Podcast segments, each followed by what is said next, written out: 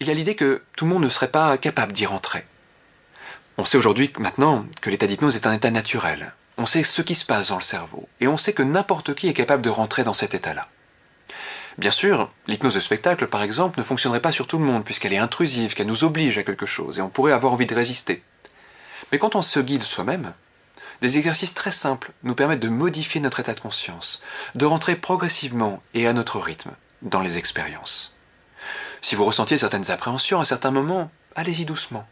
Reprenez les exercices, décomposez-les, jusqu'à sentir que vous êtes dedans en parfaite sécurité, et que c'est avant tout un état de bien-être, de détente, de décontraction qui se crée.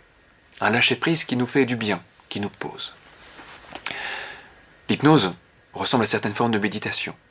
On pourrait dire que c'est la forme occidentale de la méditation. L'hypnose est donc une façon d'agir sur nous-mêmes. Dans toutes les formes de méditation qui existent, certaines sont plus actives que passives, et l'hypnose et l'auto-hypnose font partie de ces méthodes plus actives, où nous nous guidons, où nous nous donnons une direction et un cap. L'hypnose peut aussi vous faire penser à d'autres méthodes.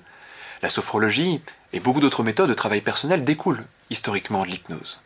Elle est comme la racine, l'origine de tout ça. Tous les exercices qu'on va voir dans ces vidéos sont très simples, très faciles à comprendre et à décomposer. Certains vous demanderont peut-être de les refaire plusieurs fois pour bien en profiter. Certains exercices aussi vous paraîtront très évidents, et peut-être que vous comprendrez qu'ils contiennent des choses que naturellement vous faites déjà, qu'il s'agit juste de mieux utiliser et de focaliser dans une certaine direction. La seule chose à faire est d'expérimenter, de prendre du plaisir à découvrir, et de voir avec curiosité jusqu'où ça peut vous entraîner. Toutes les techniques que vous allez apprendre là vous permettent d'agir sur vous-même, d'influencer vos mécanismes. On distingue l'hypnose et l'auto-hypnose. L'hypnose, c'est conduire quelqu'un dans un état. L'auto-hypnose, c'est se le faire à soi-même. Le fait que l'auto-hypnose existe nous montre que ce n'est pas forcément quelqu'un d'autre qui nous guide, mais que nos pensées, nos sensations, nos ressentis peuvent très bien faire ce travail-là. Dans les mythes sur l'hypnose, on pense très souvent qu'un hypnotiseur prendrait le contrôle sur nous, ce qui est une idée fausse. Un hypnotiseur est simplement là pour nous guider, pour nous apprendre à rentrer dans cet état-là. C'est pas lui qui nous y plonge. Il ne fait que nous ouvrir un chemin, et c'est toujours nous qui prenons ce chemin-là. On ne pourrait pas forcer quelqu'un à rentrer sous hypnose. On peut par contre lui apprendre à le faire. Il existe des résistances, une personne peut avoir une peur, une appréhension. Le lâcher-prise n'est pas toujours simple dans nos sociétés. Certaines personnes pensent que lâcher-prise est peut-être quelque chose qui est dangereux aussi, il convient de prendre le temps. Un hypnotiseur va souvent être rassurant, posé, nous expliquer les choses, nous apprendre comment ça fonctionne. Aussi, il s'agit avant tout d'une auto-manipulation. C'est vous qui allez vous apprendre à vous manipuler. Ce que vous faites déjà par vos pensées, vos gestes, vos apprentissages, vos réactions. Mais tout ça peut simplement être mieux compris et mieux canalisé. Aussi, il s'agit d'y aller étape par étape.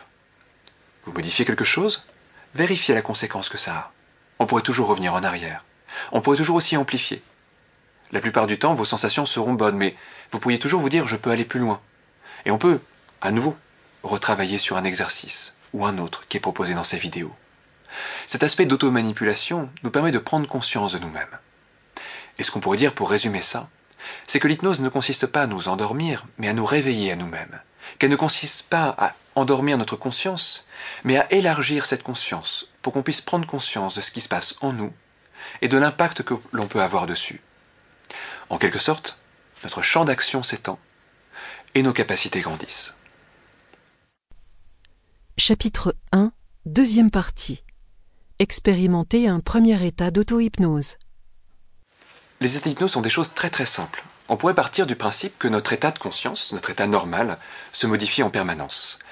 Un coup de fatigue, une pensée qui euh, tourne en boucle à l'intérieur, quelque chose qui nous absorbe, comme un livre, une musique, quelqu'un qui nous parle, un discours, ou toutes ces autres choses qui quelquefois nous font rentrer dans des sensations, des émotions particulières, nous amène déjà à la périphérie, à la frontière d'un état d'hypnose.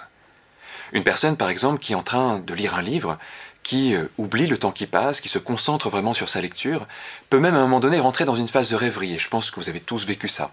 Ce moment où euh, nos pensées décrochent, et nos yeux continuent quand même à regarder le livre, à suivre les lignes, nos mains continuent à tourner les pages, et on a tous vécu ce moment où on peut se réveiller presque deux ou trois pages plus tard en ayant l'impression de ne pas exactement savoir ce que l'on a lu.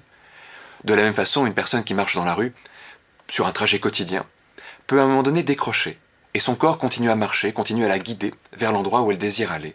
Et nous avons là aussi tous vécu ce moment où on peut se réveiller presque, arriver à destination sans avoir aucune idée du trajet par lequel on est passé.